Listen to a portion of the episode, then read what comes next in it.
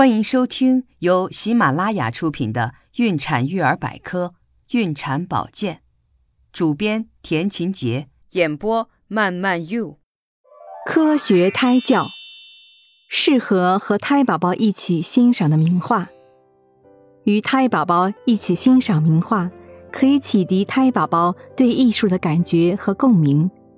准妈妈可以欣赏一些古典名画，如。达芬奇的《蒙娜丽莎》，波提切利的《维纳斯的诞生》，安格尔的《泉》等，风景画也很好，使人遐想连篇，悠然神往。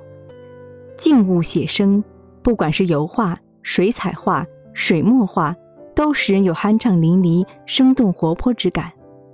但像一些使人感到惊悸、忧伤和悲哀的美术作品，不适合准妈妈欣赏，如。列宾的《伊凡雷帝沙子》，伏尔加河上的纤夫等，在欣赏美术作品的同时，顺便翻阅一下画家传记或美术史书，就更增添谈资和雅兴，心情愉悦和若有所得的快感也就不言而喻了。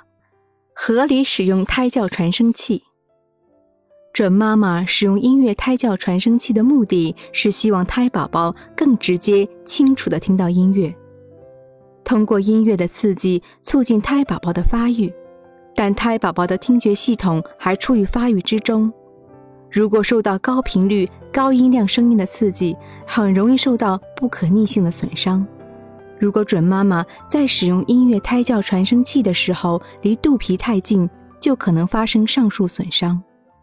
语言胎教更加重要，由于这个时期胎宝宝的听觉已经相当发达。大脑神经网络也在孕八月时几乎全部完成，因此刺激胎宝宝脑部发育的最佳方式是声音刺激。语言胎教就是其中比较重要的一种，可以为宝宝将来的语言表达能力和理解能力奠定基础。因此，准爸爸和准妈妈在孕晚期应该将胎教的大部分精力集中在语言上。日常对话是少不了的胎教方式。如可以反复给宝宝读童话、讲故事、说笑话等。同一个故事或童话可以变换多种语气和声调来读，也可以让准爸爸和准妈妈轮流读。准爸爸和准妈妈可以观察一下胎宝宝的反应，看看讲到特殊句子时，胎宝宝是否会踢肚子作为反应。胎宝宝是否对准爸爸和准妈妈的朗读有不同的反应？